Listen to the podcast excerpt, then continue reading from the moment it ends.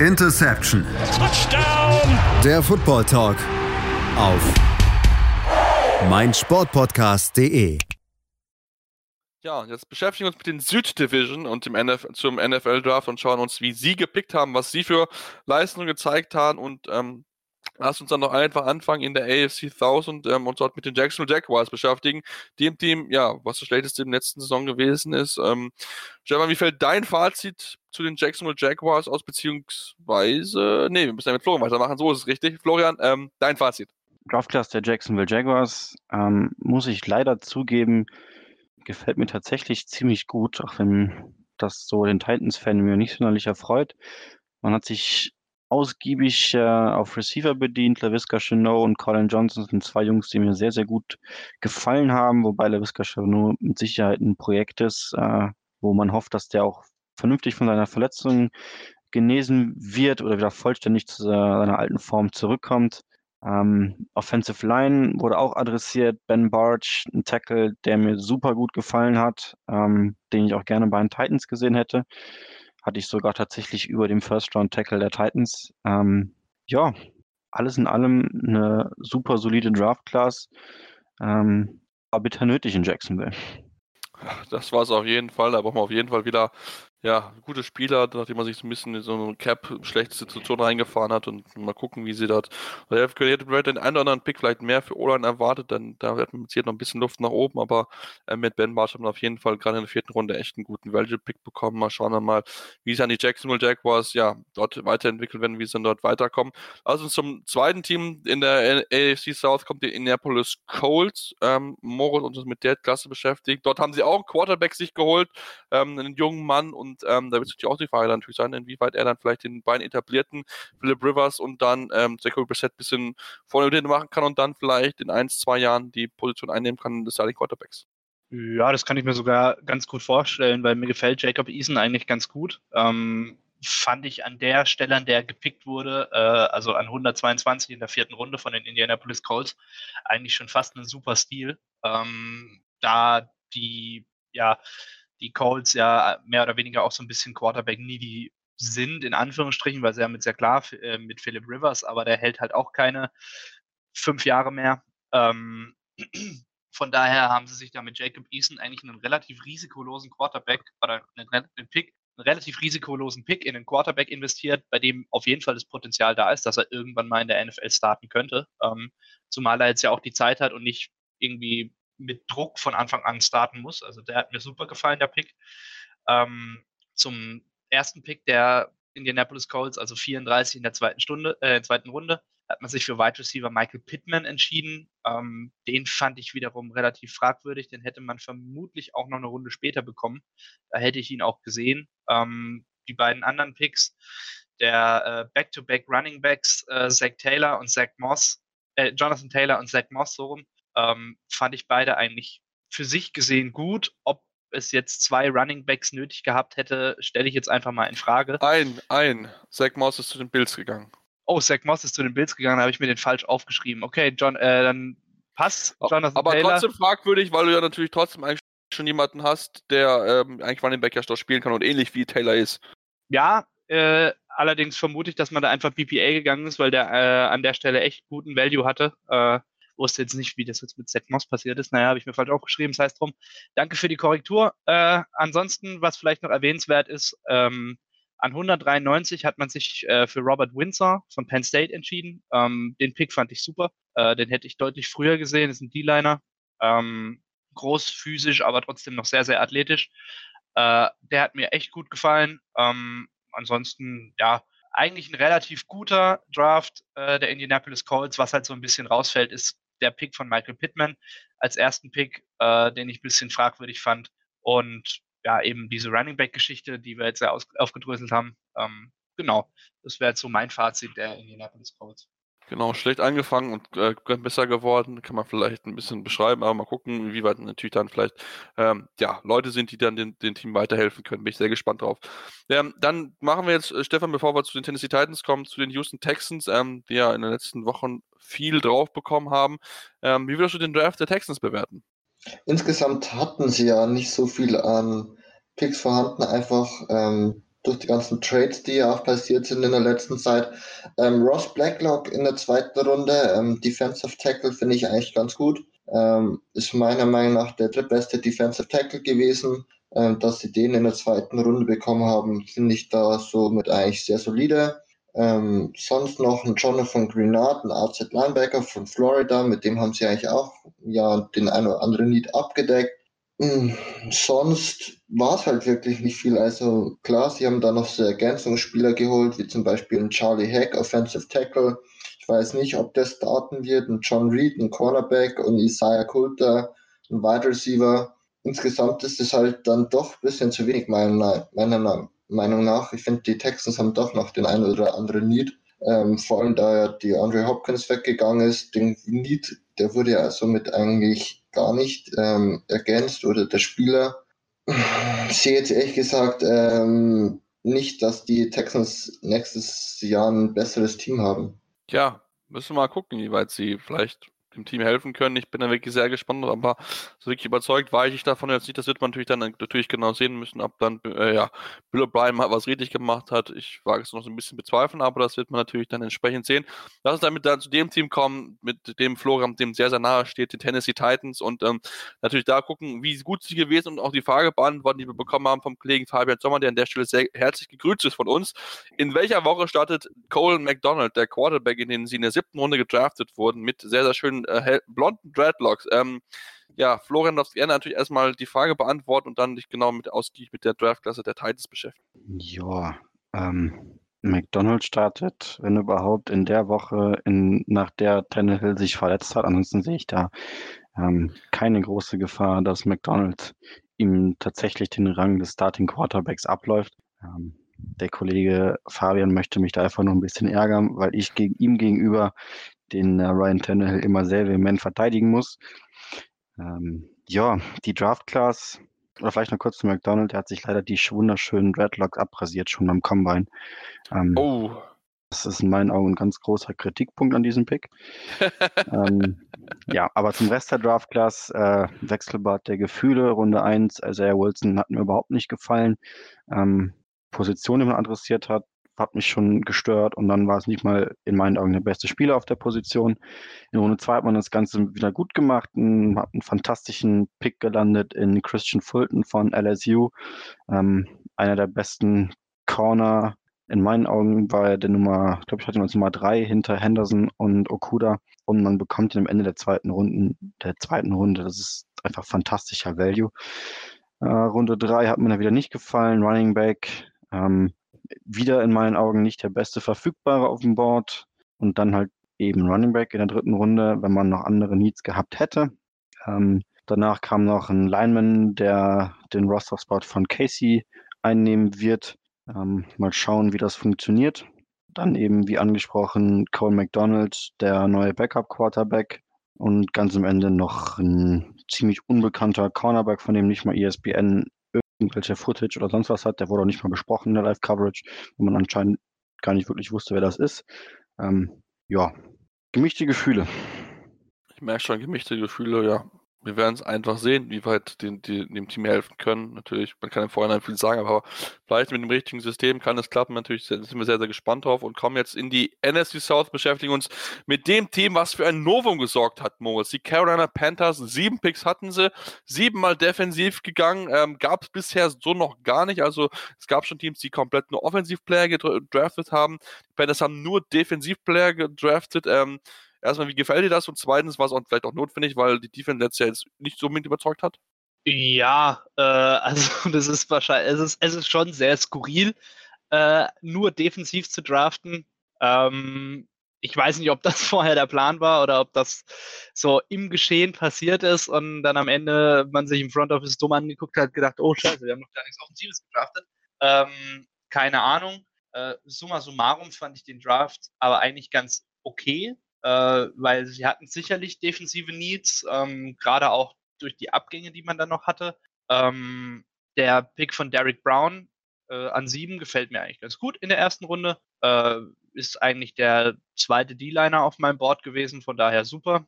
Ähm, besonders gefällt mir dann noch äh, der Pick in der zweiten Runde, ähm, wo man auch auf D-Line, Schrägstrich Outside Linebacker gegangen ist mit Jetour Gross Matos. Ähm, den hätte ich deutlich höher gesehen, denn der ist auch schon in einigen oder in vielen Mocks eigentlich in Runde 1 aufgetaucht.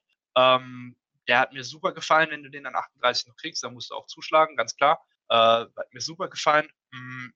Jeremy Chin, auch in der zweiten Runde, äh, kann man sicherlich drüber reden. Ich hatte ihn als meinen zweiten Safety auf dem, auf dem Draftboard, von daher gefällt mir der Pick eigentlich auch ganz gut. Ähm, ansonsten gibt es, glaube ich, wenig äh, Spieler, die da so hundertprozentig herausstechen. Summa summarum würde ich sagen, es ist ein total okayer Draft, äh, auch wenn du vielleicht die offensiven Needs noch ein bisschen oder ziemlich vernachlässigt hast. Äh, für mich ein Anzeichen dafür, dass nächstes Jahr äh, Christian McCaffrey noch mehr Workload bekommt, als er eh schon bekommen hat. Ähm, und man da die Hoffnung hat, dass der einen durch die Saison trägt, äh, in dieser dann auch schon ohne Cam Newton doch schon sehr veränderten Offense. Ähm, vielleicht gibst du dir als Franchise auch irgendwie zwei Jahre Zeit für ein Rebuild und willst erstmal eine gute Defense zusammen schaffen. Das ist halt aber auch nur Spekulation von mir. Äh, alles in allem muss ich sagen, ich finde den Draft okay, auch wenn es schon sehr skurril ist, Only Defense zu draften. Vielleicht machen sie nächstes Jahr Only Offense, wer weiß das schon, keine Ahnung, aber ähm, wir werden es natürlich genau sehen. äh, Matt Rule hat sich mit Bravion Roy noch einen äh, Spieler geholt, den er selbst aus Baylor kennt, eine Defensive Tackle in der sechsten Runde. Ähm, ja, wir werden es natürlich genau beobachten, wie das dann mit den Panthers weitergeht, aber es ist schon wirklich ein sehr interessantes Novum eigentlich mit einem Drive, wo ja auch wirklich auch andere gute Offensive Player gegeben ist, auch gerade Wide Receiver in eine tiefe Klasse gegeben ist. Wir haben das schon mehrfach erwähnt, aber wie gesagt, die Entscheidung war entsprechend dort so von den Verantwortlichen und ähm, da müssen wir das entsprechend auch so akzeptieren. Kommen wir zu den Atlanta Falcons. Ähm, Stefan, wenn wir jetzt gerade bei dir auch dann sind und beschäftigen uns mit der Draft-Klasse, ähm, ja, auch da sehr, sehr viel Defense. Also auch äh, bis auf Panther, Sterling Hof, Hofrichter ähm, in der siebten Runde eigentlich nur Defensivspieler. Ähm, wie fällt dein Fazit aus zum Draft? Also ich muss sagen, ich bin zufrieden. Ich bin nicht jetzt nicht ähm, so overhyped, aber ich bin eigentlich ganz zufrieden. In der ersten Runde haben wir AJ Terrell geholt. Ähm, vielleicht ein bisschen hoch. Ich denke, den hätte man später auch noch bekommen können. Aber in ja, dem Press-Scheme, das wir jetzt äh, spielen werden, passt er eigentlich perfekt rein. Äh, Marlon Davidson in Runde 2 von Auburn, Defensive Tackle, der aber auch sehr viel äh, Defensive End gespielt hat. Den habe ich dann noch tatsächlich ein bisschen mehr angeschaut und den finde ich wirklich sehr, sehr gut. Also der, ähm, denke ich, wird ganz gut reinpassen in unsere Defensive. In der dritten Runde hat man dann mit Matt Hennessy auch einen Center geholt, der wahrscheinlich in der ersten Saison Guard spielen wird, weil wir noch Alex Mack haben, der aber in seinem letzten Vertragsjahr ist und somit dann wahrscheinlich das Jahr darauf wird dann Matt Hennessy als Center übernehmen, kann noch ein Jahr hinter Mac lernen, finde ich eigentlich auch ein super Pick. Mit Michael Walker ähm, nochmal ein Inside Linebacker, da ja die Wondre Campbell weggegangen ist, somit auch da einen ähm, Lead ähm, gestellt. Jalen Hawkins, ähm, Safety wird wahrscheinlich einfach ein guter Backup sein. Und mit Sterling Hof, äh, Hofrichter, so spricht man es ja aus bei den äh, bei die Amis, ähm, hat man noch einen Panther in der siebten Runde geholt, ist der Panther mit der ähm, längsten Hangtime gewesen im College. Somit bin ich da eigentlich zufrieden. Klar, man hätte es noch besser machen können. Ich finde, in der zweiten Runde hätten wir einen Edgy Epinesa, der auch noch vorhanden gewesen wäre, noch besser gefallen, aber insgesamt wurden einfach die Needs adressiert, die wurden endlich mal erkannt und somit äh, kann ich mich jetzt auch nicht beschweren. Okay, also die Falcon, das ist scheinbar ein bisschen auf dem Weg der Besserung. Mal gucken, ja, wie dann die Spiele einschlagen werden. Kommen wir zu den Tampa Bay Buccaneers, die ja so ein bisschen halb erfahren aufgrund der Offense. Tom Brady, Gronk, Wiedervereinigung. Ähm, wenn wir uns angucken, Florian, wie fällt dein Fazit zum Draft Ich meine, mit Tristan Durf hat man sich einen wichtigen Tackle, Tackle, geholt, der mit Sicherheit dafür sorgen wird, dass Tom Brady entsprechend geschützt ist. Ähm, wie fällt dein Fazit zu den anderen Picks natürlich dann noch auf? Ähm, Antoine Winfield Safety, zweite Runde, gefällt mir super gut. Ähm, war nach McKinney so ziemlich gleich auf mit Grant Delpit und hatte auch beim ein oder anderen Big Board einen First Round Grade bekommen. Ähm, Bucks hatten Safety Need und haben das da wunderbar adressiert. Richtig starker Pick. Dann dritte Runde, genauso wie die Titans, ein Running Back genommen und auch dort würde ich sagen, ziemlich reachy. Gab es noch bessere auf dem Board. Keyshawn Vaughn von Vanderbilt. Ähm, hat insbesondere in Pass Protection relativ große Probleme, ähm, was Tom Brady nicht so erfreuen wird, denn da hat er gerade bei den Patriots immer Runningbacks gehabt, die da sehr gut aussahen. Tyler Johnson, brutal guter Pick, gefällt mir richtig gut. Einer meiner Lieblingsreceiver in dieser Class, kommt in diesen ohnehin schon totally stacked Receiving Room. Ähm, Also wenn Brady damit keine Zahlen auflegt, dann weiß ich auch nicht, womit er die noch auflegen will. Ähm, ja, danach noch ein bisschen die Defense, äh, Defensive Tackle, ein Outside Linebacker und am Ende nochmal ein Running Back, ähm, der so ein bisschen eine Gadget-Player-Rolle einnehmen soll wohl. Also definitiv in meinen Augen einer der besseren Draft-Classes, auch wenn der Running Back in der dritten Runde in meinen Augen nicht hätte sein müssen. Beziehungsweise wenn, dann halt nicht einen anderen genommen. Ja, okay. Ja, bin ich, bin ich bei dir. Der hat mich auch ein bisschen, bisschen überrascht, aber natürlich, klar, Running Back hat man noch nicht, aber ähm, hätte mit einem anderen Namen vielleicht auch noch besser gepasst. Kommen wir zu den New Orleans Saints, dem Team mit den wenigsten Pick im diesjährigen Draft. Moritz insgesamt nur vier Teams und die auch nur, weil man sich dann noch entschieden hat, in die siebte Runde zurückzukommen, um sich mit Tommy Stevenson Quarterback zu holen, dann 240 und dafür einen Pick im nächsten Jahr abgegeben hat, ähm, weil man vorher für Andrew, Andrew Troutman einen, Tag, einen, einen Tight End alles aufgegeben hat, was man am dritten Tag an Draftkapital hatte. Ähm, sehr fragwürdiger Tag oder sehr fragwürdiger Draft für den Saints, wie ich persönlich finde. Wie ist deine Einschätzung? Ja, die, die Frage ist halt, ähm, hätte man die Picks, die man hat, getätigt, äh, auch mach, also mit dem, mit dem wenigen Draftkapital, das man hat, tätigen müssen? Ich, die Antwort ist bei den meisten eigentlich nein.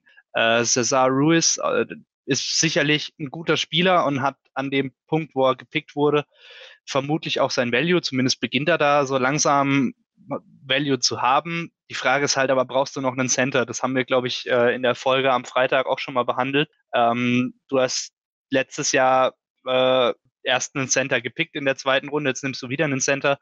Äh, klar kannst du den auf Guard umschulen und es ist okay, deinen alten Quarterback zu schützen. Ähm, allerdings war es jetzt nicht dein größter Need. Äh, in Runde in Runde drei oder Runde zwei hat man keinen Pick gehabt, in Runde drei dann Zach Bourne. Ähm, Finde ich wiederum einen super Pick, einer der besseren in diesem Draft und der beste der Saints.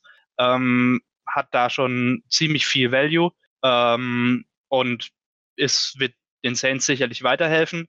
Äh, dann allerdings für Adam Troutman hochzutraden in einer, wie ich schon besprochen habe, nicht so geilen Dra äh, Draft-Class für, äh, für Titans, finde ich dann halt auch schon wieder schwierig, weil du hast halt noch einige Needs gehabt, ähm, die man hätte, die man hätte stopfen können.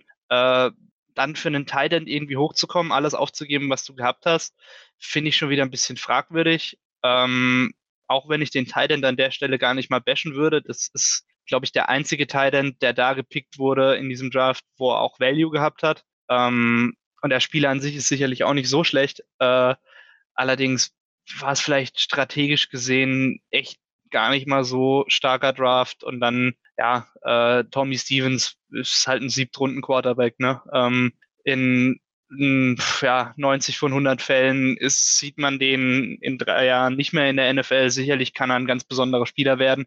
Gab ja auch schon Siebtrunden-Quarterbacks, bei denen das so war. Äh, ich würde jetzt aber mal prinzipiell sagen, dass davon jetzt nicht das Wohl und Wehe des Drafts der New Orleans Saints abhängt. Ähm, alles in allem, die Spieler an sich, die gepickt wurden, sind sicherlich gut. Äh, die Frage ist halt nur, ob die Saints das Team gewesen oder das Team hätten sein müssen, die dieses, die diese Spieler pickt. Äh, und die Antwort ist nein. Also ich fand den Draft nicht besonders gut, muss ich sagen. Ich bin da komplett bei dir. Ich fand ihn, wie gesagt, auch nicht gut. Ähm, denn, äh, ja, ich finde, da hätte man etwas anderes machen müssen, muss man nicht dann Draftpicks abgeben, um sich einen Teil zu holen. Also, ähm, ja, sehr, sehr fragwürdig, was die Saints dort gemacht haben. Mal gucken, ob es funktionieren wird und dann vielleicht auch, wie die Zukunft von Larry Warford ist, dem äh, Right Guard, dem auch nicht so ganz sicher ist, ob er ja noch einen neuen Vertrag bekommen wird. Man könnte ihn Cut unter 8,5 Millionen sparen. Ähm, aber trotzdem so 28 Jahre alt und spielt auf einem hohen Level. Also sehr, sehr, sehr, sehr äh, fragwürdig, wie dort die ganze Geschichte bei den Saints weitergehen wird. Machen jetzt eine kurze Pause, kommen wir zurück und beschäftigen uns dann noch jetzt noch mit den West Divisions, denn die fehlen uns noch und deswegen soll ich unbedingt dranbleiben. Denn natürlich müssen wir natürlich auch über die beiden Super Bowl-Teams sprechen aus dem letzten Jahr und mal schauen, wie sie sich mit neuen Spielen verstärkt haben. Deswegen unbedingt dranbleiben hier bei Interception, dem Football Talk auf meinsportpodcast.de. Und wir sind wieder zurück bei Interception, dem Football Talk auf meinsportpodcast.de. Bei mir sind immer noch Florian Schmidt, Moritz May und Stefan Reichel. Mein Name ist Sebastian Müller. Wir bewerfen uns jetzt den Blick auf die äh, Divisions, auf die Teams in der Divisions West, NFC, NFC und AFC und wollen dort anfangen mit dem Team, was letzte Saison enttäuscht hat, die Los Angeles Chargers, die, die Justin Herbert geholt haben in der ersten Runde, um dann nochmal hochzutraden, um sich Kenneth Murray zu holen. Ähm, ja, was machen wir denn aus deren Draft, Stefan? Ähm, ist es ein guter, ist es kein guter? Was ist dein Eindruck? Ja, also Justin Herbert an Sex finde ich doch sehr, sehr gewagt. Ich finde, das ist wirklich auch so ein Quarterback, der Boomer Bust ist. Also der kann in beide Richtungen gehen. Ich glaube, es tut ihm schon gut, dass er jetzt erstmal hinter Tyra Taylor sitzen wird, voraussichtlich. Aber in, da sonst eigentlich die Chargers, Chargers meiner Meinung nach in so einem Win-Now-Modus sind, ähm, ist es doch, finde ich, ein bisschen eine schwierige Wahl gewesen. Also ich hätte mir eher gewünscht, dass sie vielleicht ähm, Offensive Tackle in der ersten Runde gehen. Naja, sei es drum. Ähm, dann sind sie in der ersten Runde ja nochmal hochgetradet, ähm, haben mit Louis England getradet und haben Kenneth Murray geholt. War ja Julian, der am Freitag dabei war, im Podcast ja auch kein Freund davon. Ich bin es genauso wenig. Ähm, der ist für mich eigentlich noch zu raw, um wirklich da jetzt halt, ähm, den Spot von Denzel Perriman zu übernehmen, der sonst immer Mittellinebacker bei ihnen war.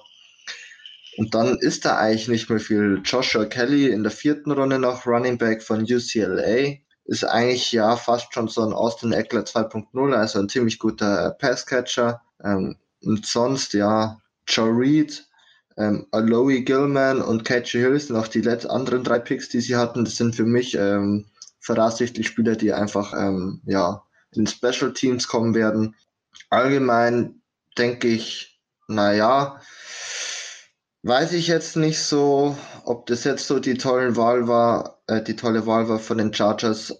Bin jetzt eher so der Freund, dass sie auch wirklich aufgrund von den Needs und den Picks, die sie gemacht haben, ähm, zu den Verlierern zählen würde von dem ganzen Draft heuer ich bin mal gespannt. Also natürlich mit Sicherheit es noch ein bisschen Depth, glaube ich, einfach ein bisschen beim Pass-Catching-Bereich, aber ähm, so wirklich so 100% überzeugt von dem ganzen Draft bin ich auch noch nicht. Natürlich, wenn der Quarterback einschlägt, dann sieht alles ganz, ganz anders aus, klar, aber das muss man natürlich auch mal entsprechend abwarten. Ich bin dann wirklich sehr, sehr gespannt, wie es dann bei den Chargers dort weitergehen wird.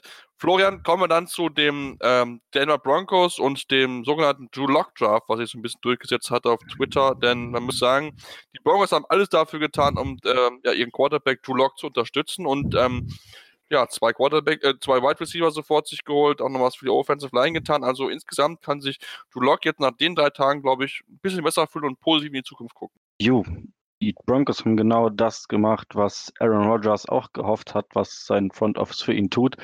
Ähm, sie haben ihm Waffen ohne Ende zur Verfügung gestellt. Du hast es schon angesprochen, die ersten beiden Picks, beides Receiver, Jerry Judy und KJ Hamler.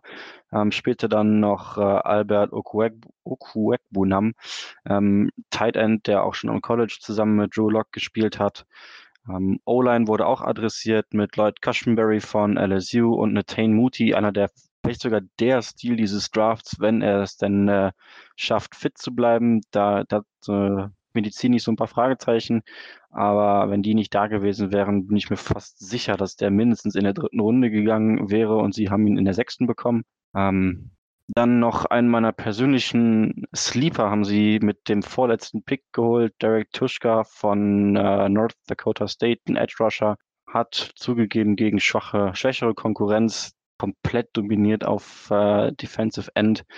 Ähm, hat echt Spaß gemacht, dem zuzuschauen auf Tape. Ähm, ja, eine wirklich runde Draft Class unter dem Motto, wir geben Drew Lock Waffen. Genau, deswegen, ähm, wie gesagt, er wird sich mit Sicherheit freuen, dass er dort Unterstützung bekommen hat und ähm, ja, ist mit Sicherheit sehr, sehr spannend zu beobachten, die Broncos im nächsten Jahr in einer wirklich auch durchaus interessanten Klasse und einer interessantesten Division, denn die Las Vegas Raiders, das Team ja eigentlich, was den Super Bowl, auch, äh, den, den Draft ja hosten sollte, ähm, haben natürlich auch versucht, sich dann natürlich ein bisschen zu, äh, dafür zu sorgen, dass man ein paar Tickets zählen kann, wenn es dann natürlich eine geregelte Saison geben kann.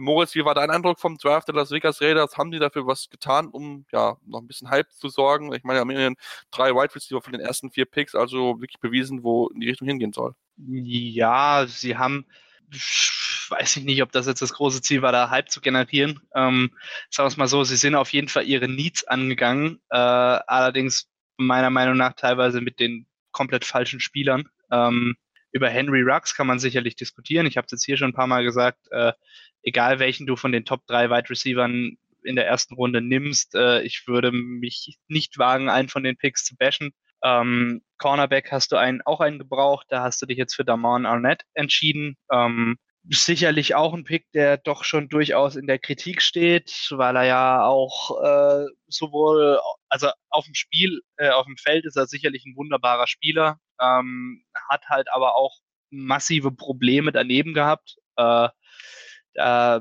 gab es ja einige Geschichten aus Ohio State, auch wenn er sicherlich ein guter Cornerback ist. Äh, Frage ist trotzdem, ob er an 19 schon sein Value hatte, wo es dann doch noch durchaus andere äh, Cornerbacks gegeben hätte. Ich würde es jetzt mal in Frage stellen. Ähm, in Runde 3 hat man sich für Lynn Bowden Jr., den ähm, Wide Receiver von Kentucky, entschieden. Den, was ich fand, der wurde komplett überpickt. Äh, also der ging irgendwie viel zu, viel zu früh vom Board. Da habe ich echt nicht verstanden, warum man sich jetzt da für ihn entschieden hat. Ähm, in der, äh, in der, auch in der dritten Runde hat man dann die, die Baustelle des äh, Safeties angegangen, wo man ja auch schon doch einen kleinen Need hatte, äh, einfach auch schon aus dem Grund, dass der Marius Randall nur für ein Jahr unterschrieben hat. Ähm, hat man sich für Tanner, äh, Tanner Muse entschieden, das Clemson, ähm, den ich auch schon stark überpickt gehalten habe. Also der wäre sicherlich in der fünften Runde, hätte ich jetzt sein Value gesehen. Ähm, was mir dann wiederum gut gefallen hat, ist der Pick von Amik Robertson, äh, Cornerback Louisiana Tech. Äh, den hat man in der vierten Runde mit einem Compens äh, Compensatory Pick geholt. Ähm, der war, also der Pick gefällt mir richtig gut. Den hätte ich deutlich früher gesehen. Den hatte ich so Ende zweite, Anfang dritte Runde eigentlich vermutet gehabt. Also der hat mir auf Tape auch sehr gut gefallen. Ähm, alles in allem würde ich aber doch schon sagen, dass es einer der schlechteren Drafts war, weil man hat zwar die Baustellen angegangen, zumindest so die größten. Ich hätte mir jetzt auf jeden Fall nochmal Verstärkung für die Defense Line gewünscht. Äh, die gab es leider nicht.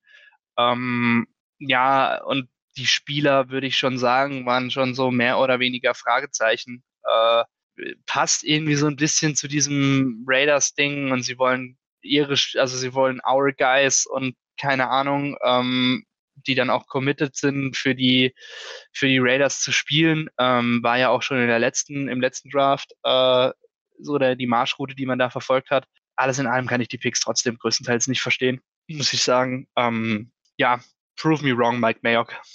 Genau, prove me wrong, Mike Mayock. Wir sind wirklich sehr gespannt darauf, ob dann John Gruden die Spieler dann auch so einsetzen kann, dass sie entsprechend erfolgreich sind und den nächsten Schritt machen können und dann vielleicht dem Division-Sieger und dem aktuellen Super Bowl-Sieger, den Kansas City Chiefs, ein bisschen näher rücken können. Ähm, Stefan, wenn wir uns das angucken, wie fällt so dein Fazit zu dem, äh, zu dem äh, äh, Draft der Chiefs aus? Ja, in der ersten Runde haben sie ja Clyde Edwards leer geholt.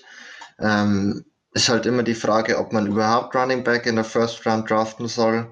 Ähm, und dann stellt sich halt für mich die zweite Frage, warum Clyde Edwards Hilaire? Ich finde, ähm, die Andre Swift von Georgia, der zu den Lions gegangen ist, ist insgesamt einfach der komplettere Back, ist auch der bessere Passcatcher. Ähm, deshalb bin ich von dem Pick jetzt gar nicht so angetan. Ich glaube, dass sie auf, right, äh, auf Running Back, nicht auf Wide Receiver, doch Unterstützung brauchen könnten. Hätten sie meiner Meinung nach aber auch ein bisschen später tun können. Ähm, in der zweiten Runde haben sie dann Willie Gay Jr. von Mississippi State geholt, Linebacker, der eigentlich sehr gut in Coverage ist. Ähm, ist eigentlich auch ein Need somit abgedeckt, den finde ich eigentlich dann doch schon ganz gut im Pick. In der dritten Runde dann Lucas Nyang, Offensive Tackle von TCU. Ähm, Eric Fischer und Mitchell Schwartz, glaube ich, haben beide noch einen Vertrag, der bis mindestens 2021 geht, wenn nicht sogar länger verstehe ich deshalb nicht ganz den Pick, dass man in der dritten Runde dann schon Tackle holt, der wahrscheinlich in den nächsten Saisons nicht starten wird. Ähm, kann mich aber natürlich auch täuschen, dass vielleicht irgendeiner ähm, potenzieller ähm, Kandidat ist, gekartet zu werden. Und sonst hatte man in der vierten Runde noch LeCherry Sneed und in der fünften Runde ähm, Mike Danner von Michigan und erst in der siebten Runde dann Cornerback, der Carriers Keys von Tulane. Also ich hätte schon gedacht, dass sie vielleicht ein bisschen früher noch Corner äh, draften, eben auch, weil Kendall Fuller, Fuller ja dieses so abgewandert ist Richtung Washington, haben sie anscheinend den Need nicht so drin gesehen, dass die Corner eben nochmal ähm, im Draft angehen. Insgesamt okay, aber ist auch nicht wirklich ein toller Draft von den Chiefs.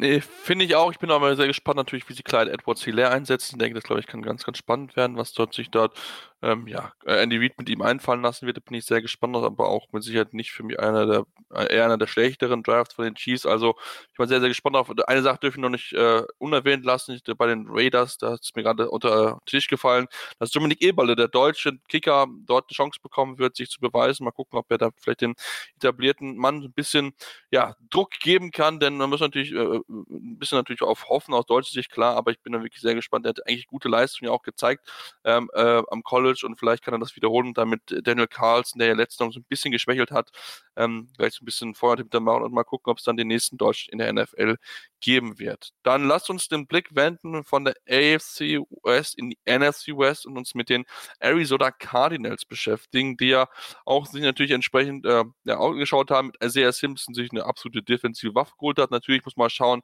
welche Rolle er einnehmen wird, äh, Florian, aber ich denke trotzdem, der Cardinals Draft war in Ordnung, solide, würde ich mal bezeichnen. Was ist deine, deine, deine Einschätzung? Ich würde sogar noch ein Stückchen darüber hinausgehen und sagen, dass das ein ziemlich, ziemlich guter Draft war. Ähm, insbesondere den Pick von Josh Jones in der dritten Runde habe ich super gefeiert. Ähm, einfach, weil ich den tatsächlich Ende der ersten Runde ähm, auf meinem Board hatte. Ähm, wäre zum Beispiel einer der Kandidaten gewesen, die ich gerne über Isaiah Wilson genommen äh, hätte für die Titans. Und den in der dritten Runde abzustauben, ist halt brutaler Value. Ähm, danach zwei Defensive Tackle, Leki Foto von Utah, ein dicker Runstopper, ähm, Rashad Lawrence von LSU, eher dann der Pass Rusher. Ähm, es gab ja da auch schon Gerüchte, dass man in Runde 1 vielleicht einen Defensive Tackle nehmen würde. Ähm, das hat man jetzt hier in Runde 4 gleich zweimal gemacht und statt den Runstopper und Pass Rusher in einem Spieler zu holen, nimmt man halt zwei Spieler, die entweder das eine oder das andere gut können. Ähm, in Runde 4 ist das, denke ich, ein ziemlich guter Ansatz. Ähm, danach noch einen Linebacker geholt, Evan Weaver, California. Und in der siebten Runde Ino Benjamin, Running Back Arizona State, ähm, hat die Sunbelt Conference in den letzten Jahren in Grund und Boden gelaufen.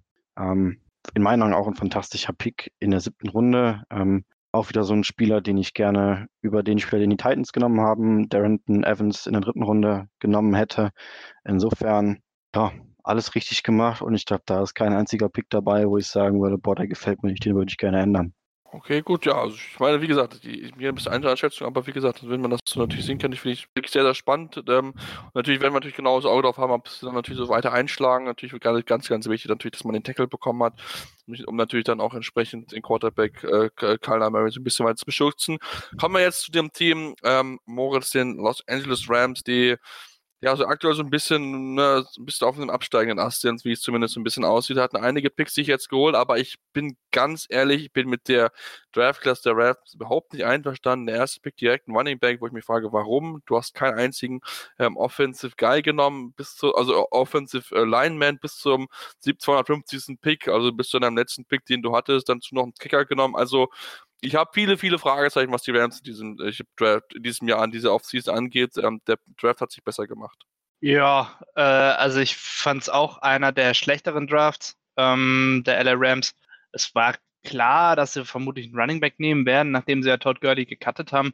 Äh, ob das dann unbedingt Cam Akers sein muss und unbedingt auch mit dem ersten Pick, den du hast, stelle ich mal in Frage. Ähm, Van Jefferson, den Wide Receiver in Runde 2, fand ich auch ziemlich overpicked. Ähm, Terrell Lewis in Runde 3, also Edge Rusher aus Alabama, der Pick war so der beste eigentlich, der mir von den Rams gefallen hat.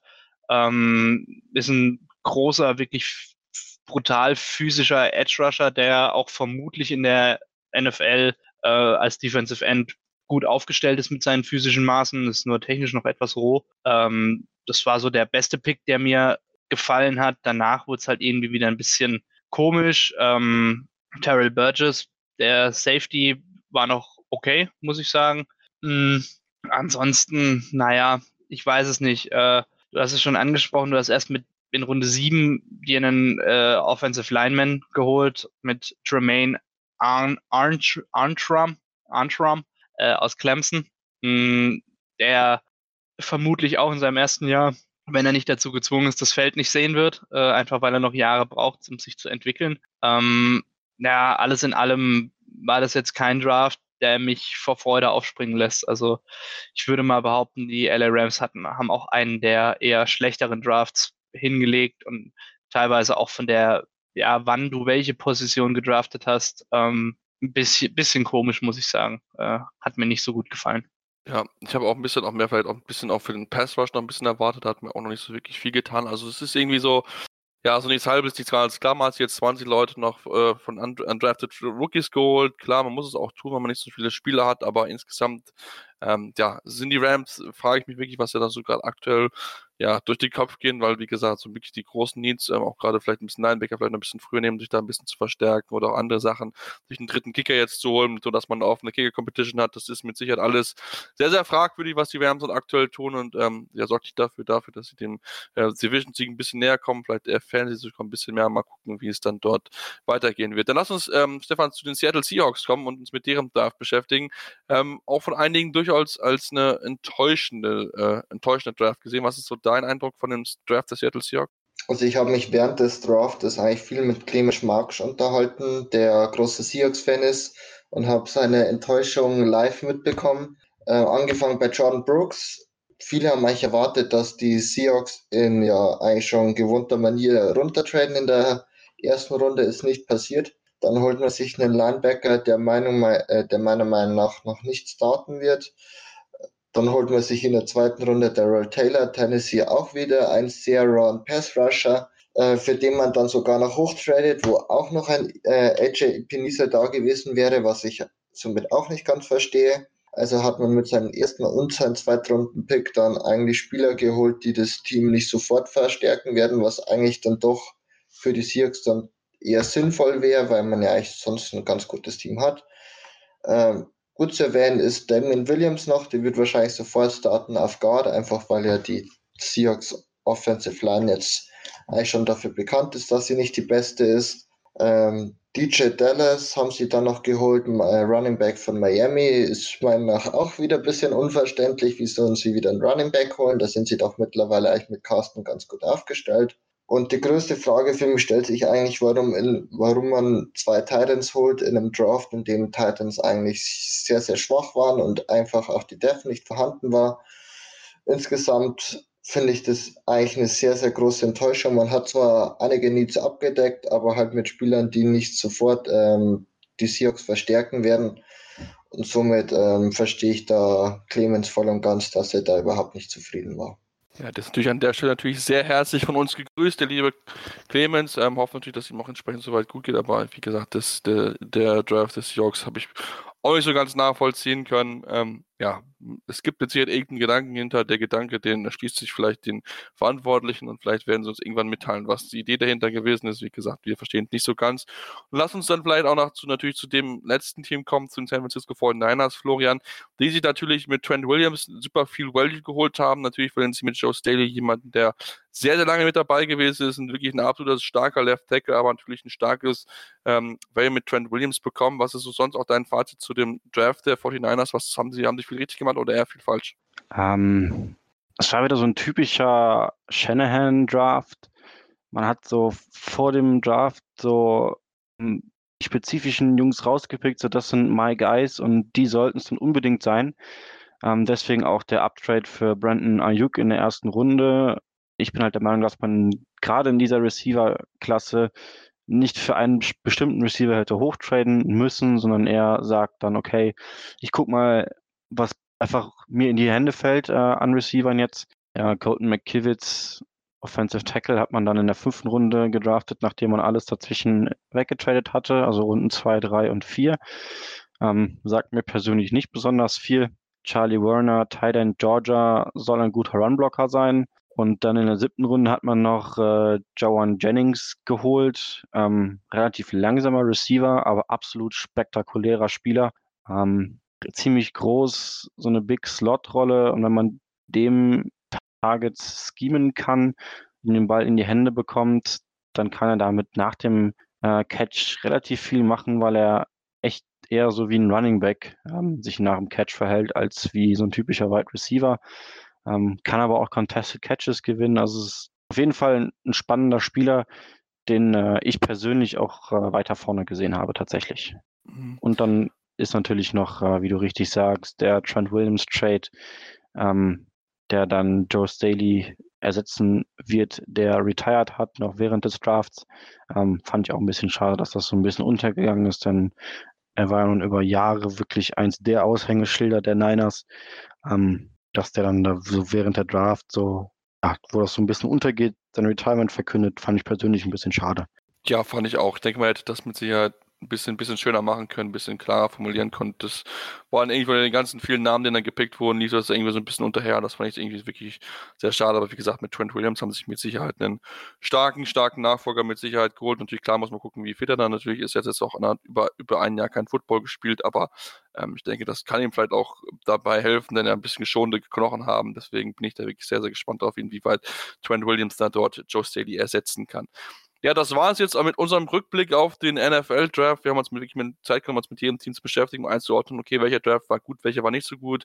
Die Teams müssen da vielleicht noch ein bisschen nachbessern und ähm, ja, wir werden es natürlich absagen, die wissen sie alle nicht so genau. Das ist ein Blick in die Glaskugel, denn keiner weiß, wie wir die Teams, wie die Spiele einschlagen werden. Verletzungen natürlich auch immer ein Thema und so weiter. Deswegen ähm, werden wir einfach alles genau beobachten, wie das die Teams sich dort einschlagen werden, wie die Rookies dort einschlagen werden, wie es jetzt verhält. Und ähm, ja, sind dann erstmal soweit durch. Ähm, natürlich, jetzt gibt es so ein bisschen Aufziehen, werden das ein oder andere Thema dann, damit sie auch platzieren. Deswegen und solltet uns unbedingt weiter abonnieren, uns folgen auf unseren Social Media Kanälen, Facebook und Twitter und dem Handle Interception FT. Habt ihr dort die Möglichkeiten, mit uns Kontakt zu treten und auch noch gerne die Vorschläge zu machen. Wir sind natürlich auch sehr offen für Ideen, die ihr habt, wo ihr sagt, hey, das wäre was, würde ich gerne mal mit beschäftigen, wo er sagt, oh, das wäre vielleicht ganz, ganz toll. Wir hatten das, wie gesagt, jetzt schon mit dem Thema Cap Space und ähm, dem Financial Fair Play im Fußball. Gerne natürlich solche weiteren Themen. Ich denke, wir haben jetzt hier ein sehr hörenswerter Podcast, ähm, dass ihr auch gerne reinhören, wenn ihr das noch nicht getan habt. Ansonsten, wie gesagt, wir haben jetzt ein bisschen Off-Season erstmal und dann werden wir dann uns dann auf jeden Fall demnächst dann wie regelmäßiger hören. Hier bei Interception, dem Football Talk auf meinsportpodcast.de. Interception.